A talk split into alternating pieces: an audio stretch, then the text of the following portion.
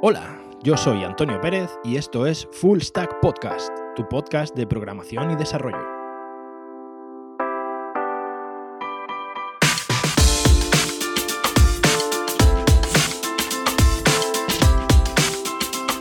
Hola, muy buenas. Bienvenidos a este programa número 17 de Full Stack Podcast. Vamos a hablar esta semana vamos a tener un programa bastante, bastante interesante. Me habéis pedido mucho hablar de, Amazon Web Services. Parece ser que os interesa bastante el tema. Así que vamos a empezar a hablar ya un poquito más, más en detalle, no tan en, no tan en líneas generales como hemos hecho hasta ahora, de algunos servicios de Amazon Web Services.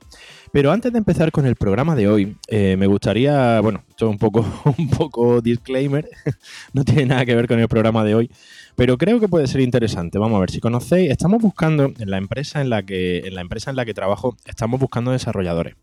Estamos buscando desarrolladores sobre todo de, eh, Rails, de PHP y de Angular. Eh, nos da igual, en principio, bueno, simplemente buscamos gente que tenga ganas de trabajar, ¿vale? si tiene algo de experiencia, pues mejor que mejor. Así que si estáis, si estáis interesados en, eh, o estáis buscando trabajo o queréis aprender, porque estamos incluso buscando juniors para incorporación, sea tanto en Madrid como en Almería. Y según los perfiles estamos incluso abiertos a trabajo en remoto. Así que bueno, simplemente si estáis interesado o conocéis a alguien que pueda estarlo, por favor que me envíe su, currículum a info.antonioperez.pro, ¿vale? Y ya, bueno, ya me pongo yo ya en contacto con ellos y ya seguimos, seguimos viendo un poco.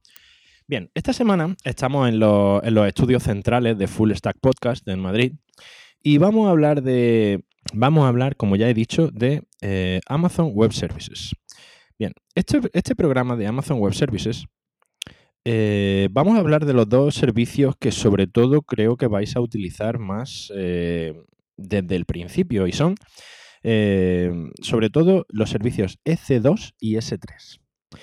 EC2 y S3 son los dos servicios que normalmente vaya, vaya a manejar y con los cuales, digamos, vaya a simular en cierta forma un, servidor privado, un servidor privado virtual, un VPS. Vamos a empezar un poco describiendo cómo, lo tenéis que plantear. Vamos, voy a intentar que sea bastante práctico el programa de, el programa de hoy y que mm, realmente no, voy a dar una serie de características o no me gustaría que el programa se centrara en dar una serie de características acerca de, de EC2 y de S3, sino que quiero eh, ofrecer un poco una pequeña guía de cosas que tenéis que tener en cuenta cuando abráis vuestra primera cuenta de Amazon Web Services.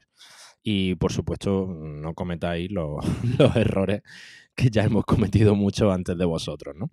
Al principio, eh, Amazon Web Services va a ser un servicio bastante agobiante porque eh, esta es la cantidad de servicios, como ya hemos visto en alguna otra ocasión, que realmente al principio puede ser un poco, un poco eso, un poco, un poco agobiante. Bien, eh, Normalmente, cuando tú trabajas en, Amazon Web Services, no trabajas con todos los servicios de Amazon Web Services, trabajas con una serie de servicios dependiendo del proyecto y los requerimientos que tiene este proyecto. Pero estos dos servicios normalmente sí que los va a utilizar siempre. EC2 es el servicio que, mm, digamos, eh, se encarga del cómputo. El servicio EC2 lo que, te, lo que te aporta es capacidad de proceso. Es como decir, te voy a poner una placa procesadora, te voy a poner un servidor eh, con una serie de características, ¿no? O sea, una serie de memoria RAM, un procesador con tantos núcleos, eh, con una disponibilidad determinada, etc. Y el servicio S3 lo que te va a dar va a ser espacio de almacenamiento. Es como si dijéramos el disco duro ves que combinando estos dos servicios, S2 y S3, lo que tienes es prácticamente un servidor. Un servidor virtual para ti. A todos los efectos va a funcionar como un servidor virtual. Por lo tanto, eh, por eso digo que estos son los, dos servicios que, vais a utilizar sobre todo de manera desde el principio. Vamos, son los dos servicios básicos en Amazon Web Services. Pero antes de entrar a profundizar un poco en estos dos servicios, eh, hay un concepto que tenéis que tener bastante claro cuando vayáis a contratar o a abrir una cuenta en Amazon Web Services y es eh, el concepto de regiones y zonas de disponibilidad.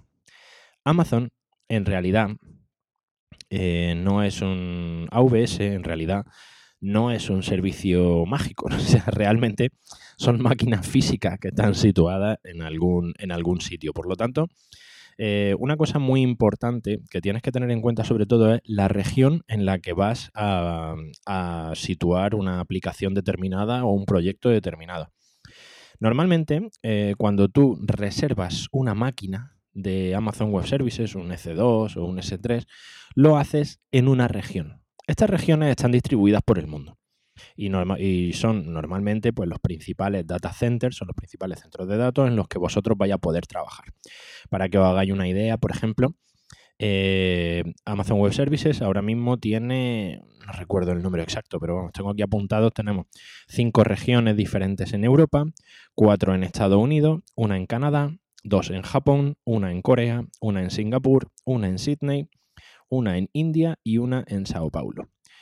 Claro, dependiendo de la zona en la que vayas a trabajar o eh, sobre todo dependiendo de la zona en la que vayan a estar tus clientes, vas a tener que reservar una instancia o digamos contratar un servidor o contratar una instancia de EC2 en una de estas regiones. Una cosa que tienes que tener eh, en cuenta para empezar son los servicios que hay disponibles en la región en la que tú quieras contratar.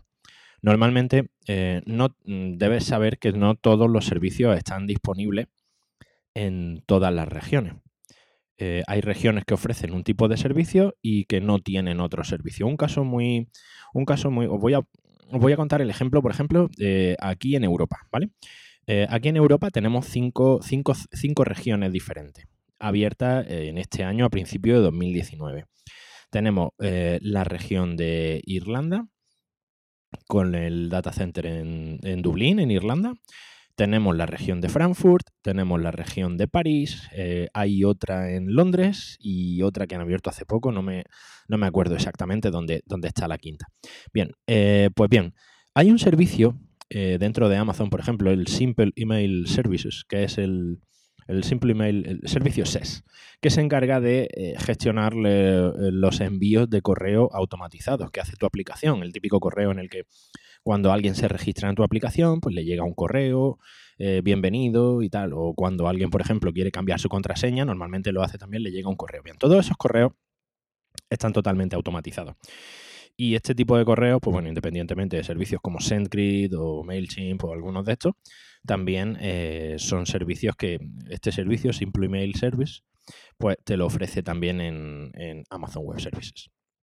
Bien, pues este servicio, por ejemplo, en Europa, solamente está disponible en la región de Irlanda.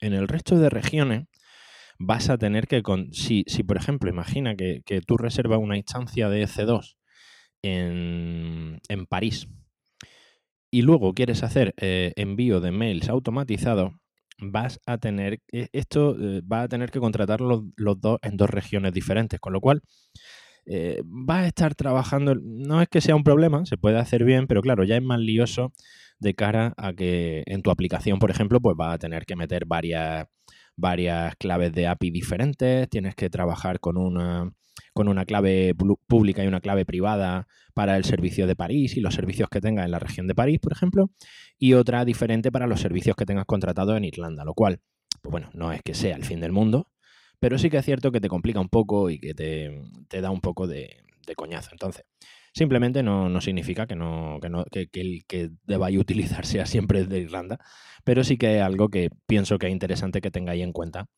a la hora de, a la hora de contratar o de empezar a trabajar con Amazon Web Services. Eso es lo primero, el tema de regiones. Cada región, además, tiene una serie de zonas de disponibilidad. Esas zonas de disponibilidad es, normalmente Amazon, una de las cosas buenas que tiene es que te ofrece redundancia. Entonces, si por ejemplo una de las zonas de disponibilidad se cae, cada, cada región normalmente suele tener alrededor de tres zonas de disponibilidad. Eso significa que eh, tu aplicación, si una de esas regiones de disponibilidad cae, las otras dos la soportan. Pero bueno, eso es menos importante. Sobre todo, eh, antes de contratar, revisad qué servicios tenéis, eh, qué servicios son los que hay disponibles para la región en la que vosotros queráis contratar. Bien, vamos a empezar lo que es propiamente con los servicios de EC2 y S3. Estos dos servicios, como ya he dicho, son los dos servicios básicos que tienes dentro de Amazon Web Services. Y son los servicios que normalmente siempre vas a usarlos. Es muy raro que utilices una instancia de servidor sin almacenamiento y también es muy raro que utilice almacenamiento sin un servidor, aunque bueno, esto sí que puede, puede darse. En primer lugar, hay una capa gratuita de Amazon Web Services que tú puedes probar durante 12 meses. Esta capa gratuita, voy a dejar un enlace en las notas del programa en la cual, em, en la cual eh, describe, en la cual va a estar descrito exactamente todos los servicios que se incluyen en esta capa gratuita, ¿vale? Entonces, eh, lo interesante ahora, tenéis que saber que esta capa gratuita te permite durante un año trabajar con una instancia de S2 de tipo T2 micro. Y eh, creo que son también 5 o 15, no recuerdo exactamente, o 5 o 15 gigas de espacio en, S3.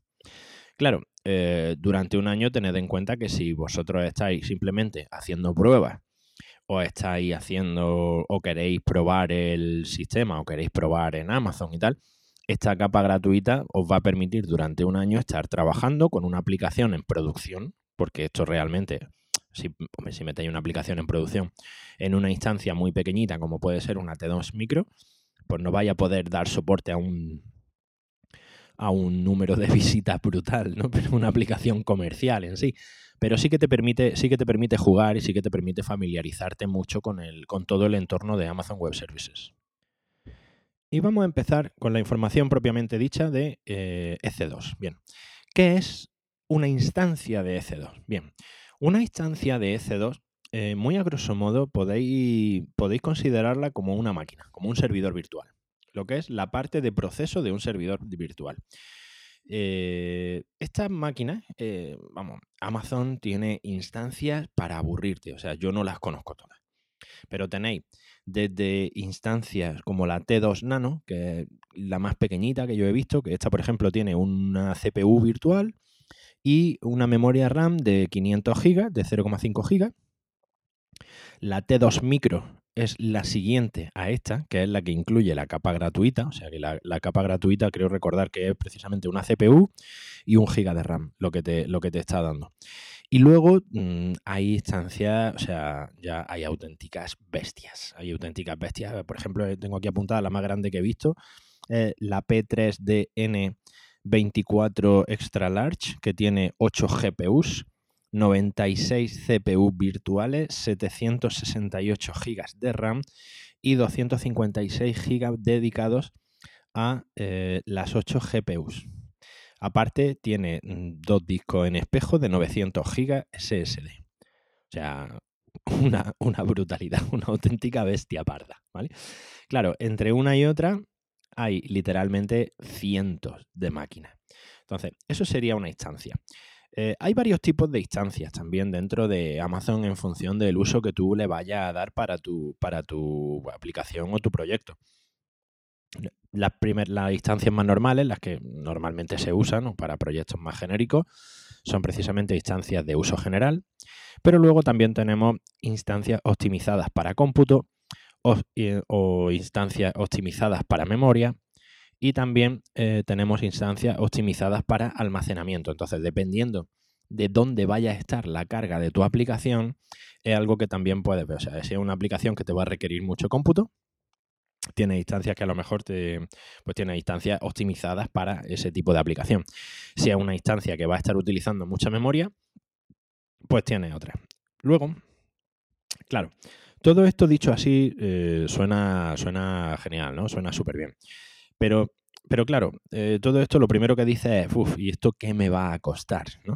Que esto, precisamente, el tema de costes en Amazon Web Services, en AWS, el tema de costes, hasta que empiezas a entender bien bien cómo funciona, es un tema, es un tema complejo, porque Amazon tiene una cosa muy buena y es que solamente te cobran por lo que, por lo que usas, pero como utilizas tantas cosas diferentes, pues mm, a veces te lleva alguna pequeña sorpresa. Lo bueno es que solamente pagas por los recursos que estés consumiendo en un momento determinado.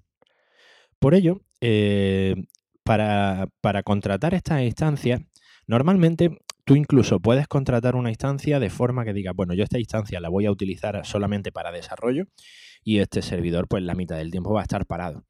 En ese caso no te merece la pena reservar una instancia, puedes pagar por hora. Si tú hay una instancia que la utilizas solamente 8 horas al mes, pues puedes mm, contratarla para pagar solamente esas 8 horas. Puedes pagar por horas directamente.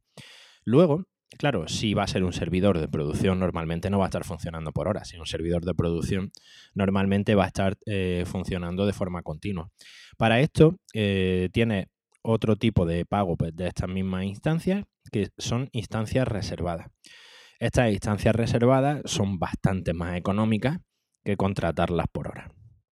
Y claro, aquí el precio pues, va a variar dependiendo de la máquina que, de la máquina que quieras reservar. Si es una máquina chiquitita, pues será más económica. Y si es una máquina grande, pues lógicamente va a costar más dinero. Luego, eh, puedes contratar también hosts dedicados, que estos sí que son servidores físicos exclusivos para ti. Esto es un servidor dedicado de toda la vida. Una máquina y esa máquina va a estar reservada para ti. ¿Vale? Este es otro tipo de, otra forma de contratar la, instancia. Y luego también tienes lo que se llaman instancias de spot. ¿Qué es esto?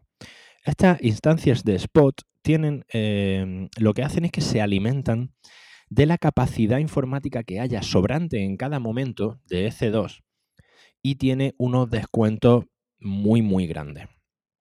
¿Qué es lo que pasa? Que este tipo de instancia, pues no es, no es, mm, no es algo continuo. O sea, si tienes una aplicación que va a requerir eh, en momentos determinados de una serie de, de va a necesitar una capacidad de cómputo determinada, pues claro, estas instancias de spot no te garantizan que tú puedas disponer de esos recursos en un momento dado, sino que simplemente va cogiendo pues del sobrante que va teniendo eh, otras máquinas de Amazon Web Services en un momento, pues te van dando el sobrante. Claro, aquí tienes descuentos de hasta el 90% en el precio, pero claro, esto, este tipo de instancias de spot eh, puede estar indicada a lo mejor para, para ejecuciones o para aplicaciones que realmente no, no necesiten, eh, imaginad, tenéis que resolver una serie de cálculos, pero eso, son cálculos complejos que van a llevar mucho tiempo, que requieren bastante cómputo, pero realmente te da igual que tarde un día o que tarde una semana. O te da igual de decir, mira, me da lo mismo que me lo haga el lunes o me lo haga el martes. La cuestión es que necesito que me lo haga. Y a un precio muy económico. Entonces, claro, de esa manera, pues se van a repartir, va a ser Amazon el que te, el que te asigne una serie de recursos determinados por un tiempo cuando, cuando a ellos les parezca, cuando ellos tengan ese cómputo sobrante o cuando tengan esa capacidad que pueden dártela a ti. Mientras tanto, pues va a tener que estar esperando. Bueno, y esto es lo más relevante en cuanto al servicio EC2. En realidad, estamos hablando de, de un servidor virtual, o sea que no, no es tan tan diferente, aunque lo parezca, no es tan diferente de cuando, de cuando contratamos un servidor virtual para, para alojar una serie de webs, ¿vale? Eh, bien, vamos a empezar a ver eh, todo lo relativo al servicio S3. El servicio S3, como ya hemos dicho, es el servicio de almacenamiento. De hecho, S3 en realidad es Simple Storage Service, ¿vale? Servicio de almacenamiento simple.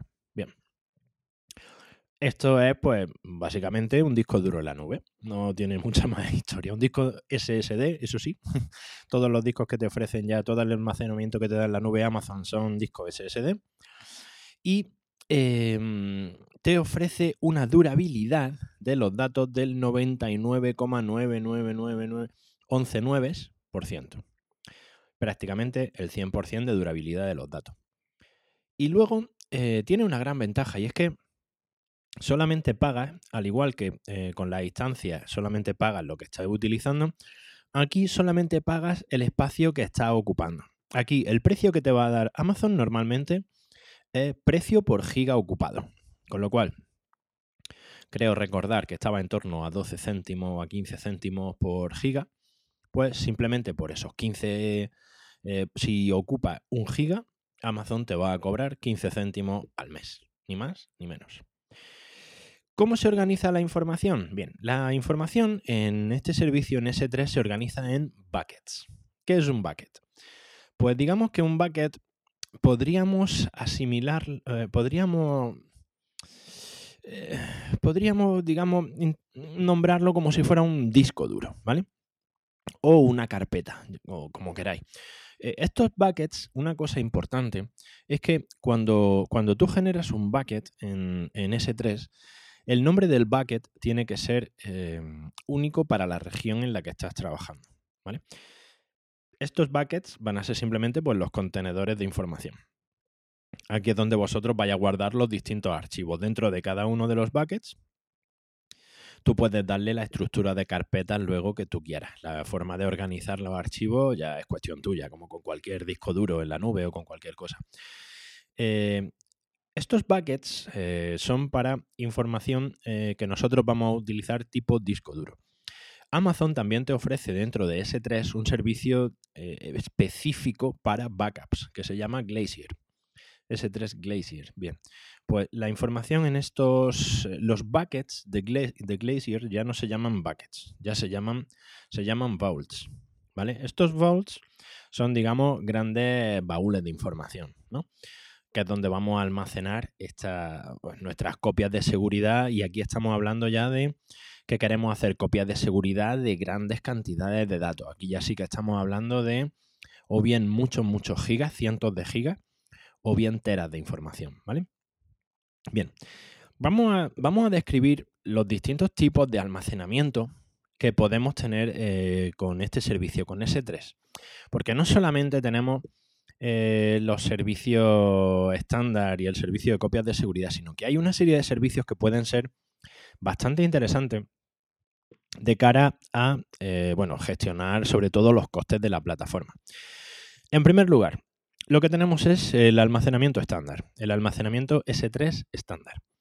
Esto es manejar un disco duro conectado por USB. Y es exactamente igual. Eh, claro, mm, aquí lo que tenemos es que eh, la disponibilidad de los datos es totalmente inmediata, la latencia es muy baja y el nivel de procesamiento, y el nivel de procesamiento es muy alto. Además, toda esta información está totalmente respaldada. O sea, aquí realmente eh, yo siempre digo que normalmente si, si se pierde la información que tiene en Amazon, seguramente no sea el principal problema que has perdido esa información, sino que han bombardeado con bombas nucleares o algo así, ¿no? Normalmente si esta información se pierde, creo que vas a tener problemas más graves que que se te haya perdido la información de ese tren. Bien, eh, esta, lógicamente, este almacenamiento estándar es el más costoso, lógicamente es el más caro, el, el, que más dinero te va a costar por giga. Bien. Aparte de este almacenamiento estándar, también tenemos un tipo de almacenamiento de acceso poco frecuente. Lógicamente, este, este, tipo de almacenamiento poco frecuente es un almacenamiento más barato, es un almacenamiento que aproximadamente te cuesta la mitad que el estándar, pero eh, está pensado para datos que no se acceden mucho. ¿Vale? No se acceden mucho, pero si se acceden en un momento determinado se necesita tenerlo de forma inmediata. No queréis esperar para poder obtener esos datos. Entonces, este almacenamiento es más barato que el otro, pero te cobran una pequeña cantidad cada vez que se accede a esta información, según el tamaño que, al que accedas, claro. Entonces, eh, es prácticamente la mitad de barato que, el almacenamiento estándar, pero tienes que tener en cuenta que cada vez que accedas a estos datos te van a cobrar una pequeña cantidad. Así que bueno, ahí ya es cuestión tuya que calcule eh, qué disponibilidad necesitas de los datos, si va a ser información a la que se acceda mucho o a la que no se acceda demasiado. Bien. Pero bueno, puede ser, puede ser interesante eh, contratar este sistema de, información, este sistema de almacenamiento de acceso poco frecuente. Otro, otro sistema además nuevo que ha aparecido ahora se llama el S3 de capas inteligentes. Este es un servicio nuevo. Este servicio lo que hace es que de forma automática te va a optimizar el coste desplazando tus datos a la capa de acceso más rentable. Por ejemplo, eh, los datos normalmente tú los tienes en almacenamiento estándar, pero si durante 30 días no se accede, estos datos pasan a acceso poco frecuente, de forma automática. Y luego, si en, en algún momento se accede a cualquiera de estos datos, automáticamente estos datos pasan a estar de nuevo disponibles como almacenamiento estándar. ¿Vale? O sea, automáticamente va moviendo tus datos entre la capa de acceso poco frecuente y la capa de almacenamiento estándar. Claro, esto optimiza también bastante tus costes y hace sobre todo pues, que no te tengas que preocupar de si accedes más o menos a la información. El propio, el propio servicio busca la forma, la forma más. Busca la forma más, más, digamos, la forma óptima de almacenar tus datos y que tus costes pues sean lo más, lo más reducidos posible. Claro, este servicio tiene un pequeño coste eh, por la monitorización y la automatización del desplazamiento de la información de una capa a otra.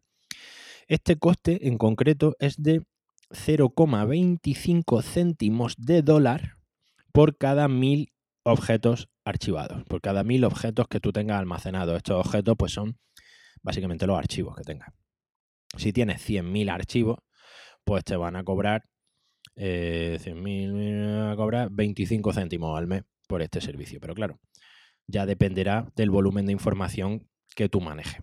Es un servicio bastante interesante, es un servicio bastante, bastante interesante. Como os comentaba antes, hay otro servicio que es específico para copias de seguridad, el servicio S3 Glacier. Este espacio es un espacio de almacenamiento muy barato, muy barato, pensado específicamente para que archives copias de seguridad. Claro, estas copias de seguridad tienes que tener en cuenta que son archivos a los que normalmente no vas a acceder. De hecho, esta información no va a estar disponible de forma inmediata. Aquí, eh, este servicio, mientras tú tengas tu copia de seguridad, te va a costar muy poco, pero cada vez que tú quieras recuperar información de estas copias de seguridad, sí que te van a cobrar eh, por esta recuperación. Y el coste de esa recuperación va a depender en función del tiempo en el que necesites tener esta información disponible. ¿Qué significa esto? Pues que eh, tú, por ejemplo, si quieres tener la información disponible en, menos de una hora, este servicio de recuperación va a ser más caro que si no te importa tenerlo disponible en 5 horas o si no te importa tenerlo disponible en 24 horas. Cuanto mayor sea el tiempo que estés dispuesto a esperar, lógicamente más barata va a ser la recuperación de esos archivos. Y esta recuperación te la van a cobrar por giga que tú quieras recuperar, no por el tamaño que tú tengas del Vault, ¿vale? Y por último, hay un nuevo servicio que estará disponible próximamente también de almacenamiento para backups, que se llama S3 Glacier Deep Archive. ¿Vale? Este, este servicio es más barato que Glacier para almacenamiento de datos a largo plazo. Y esto de a largo plazo es muy importante porque este servicio está enfocado a, a, empresas o servicios que almacenan grandes cantidades de datos por normativa durante tiempos prolongados. ¿no? Imagina la administración ¿no? que está obligada a mantener eh, pues no información durante 3, 5 años por normativa. O bancos que necesitan tener datos almacenados de los clientes durante 8 o 10 años. Y es un servicio que está sobre todo enfocado a sustituir al almacenamiento en cintas magnéticas. Entonces, eh, este servicio, lógicamente, es un servicio más barato que el servicio de backup estándar, pero que también requiere de un mayor tiempo de recuperación. No es un servicio en el que la información esté disponible. Así que si, por ejemplo, en alguna de vuestras empresas vosotros necesitáis almacenar una serie de datos durante X tiempo, pero no queréis que ocupe todo el espacio del mundo en el almacén o en un artillo o en cualquier cosa que, siempre se puede estropear o se puede perder esa información, pues este servicio la verdad que es bastante, bastante interesante para, para vosotros. Hay un, hay un punto muy importante en ese 3 que tenéis que tener en cuenta, ¿vale? Y es que, aparte del tipo de almacenamiento que estáis utilizando, hay un coste que eh, viene asociado a ese 3 que de primera normalmente o no conoces muy bien o no, o no piensas que va a ser tan, tan, tan caro, como es el coste sobre todo de las transferencias de datos.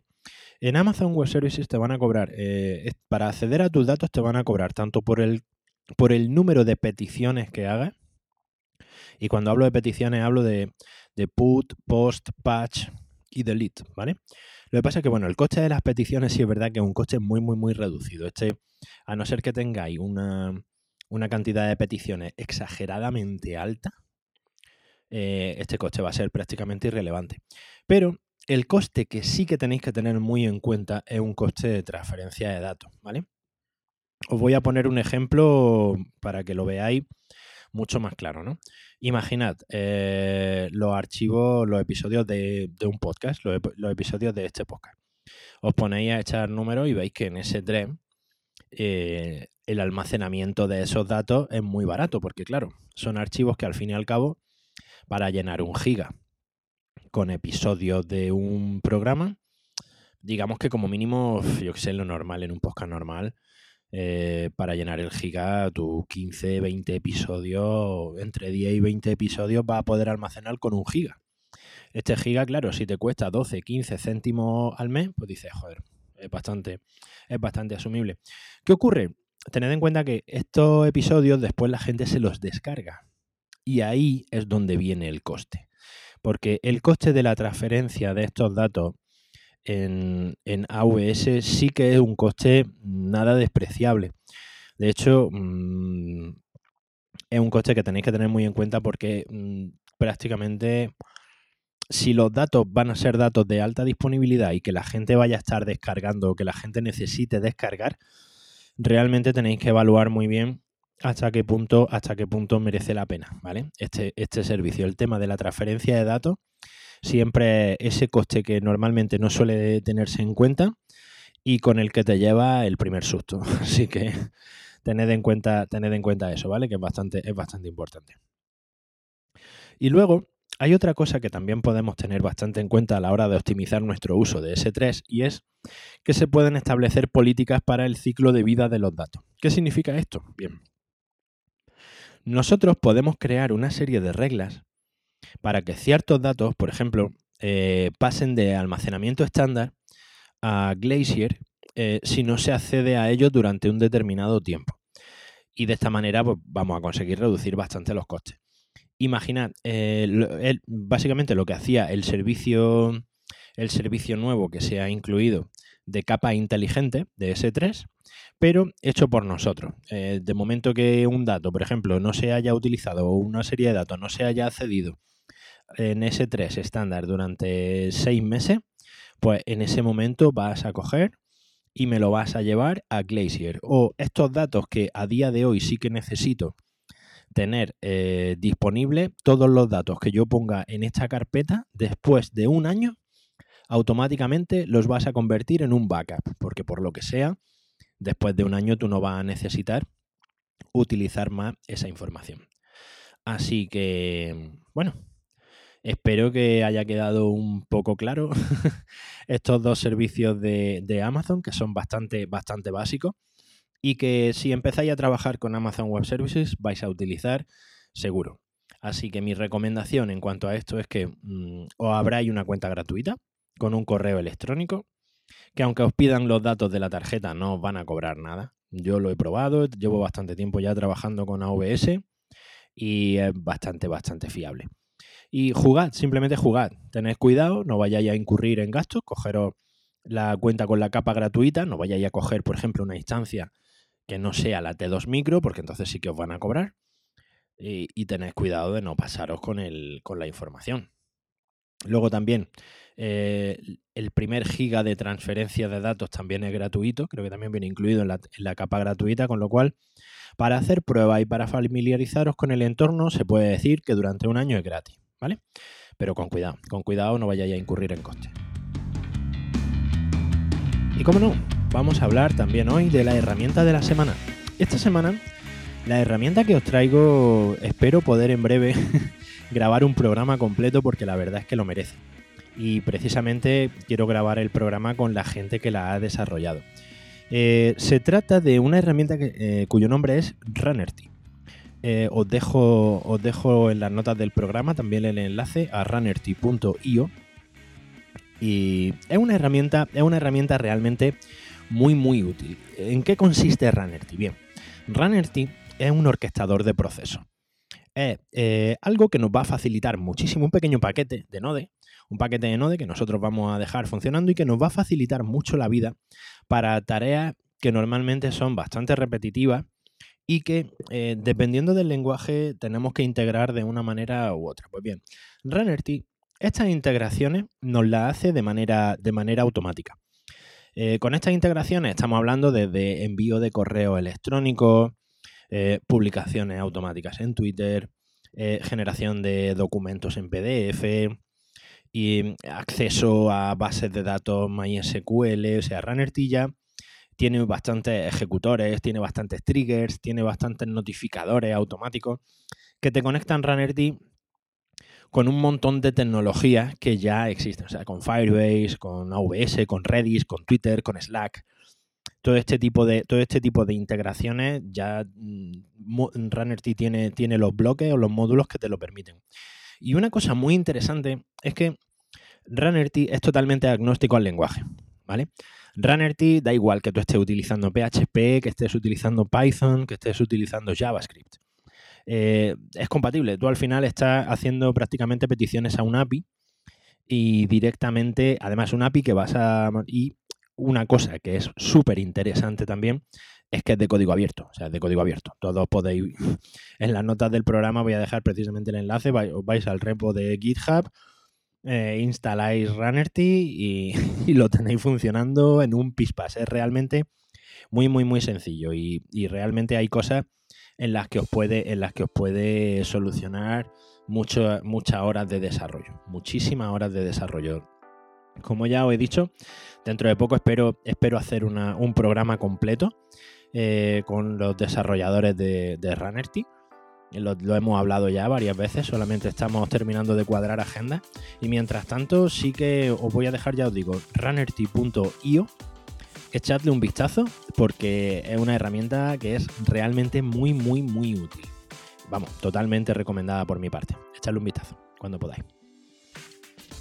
Y vamos a dejarlo aquí por, eh, por hoy. Creo que ha sido un programa intenso hablando de, de Amazon Web Services. Espero que os haya resultado interesante.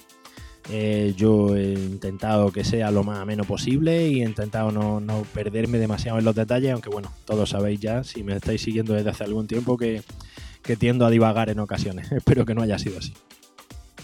Lo dicho, muchísimas gracias por estar una semana más en Full Stack Podcast. Muchísimas gracias por escucharme.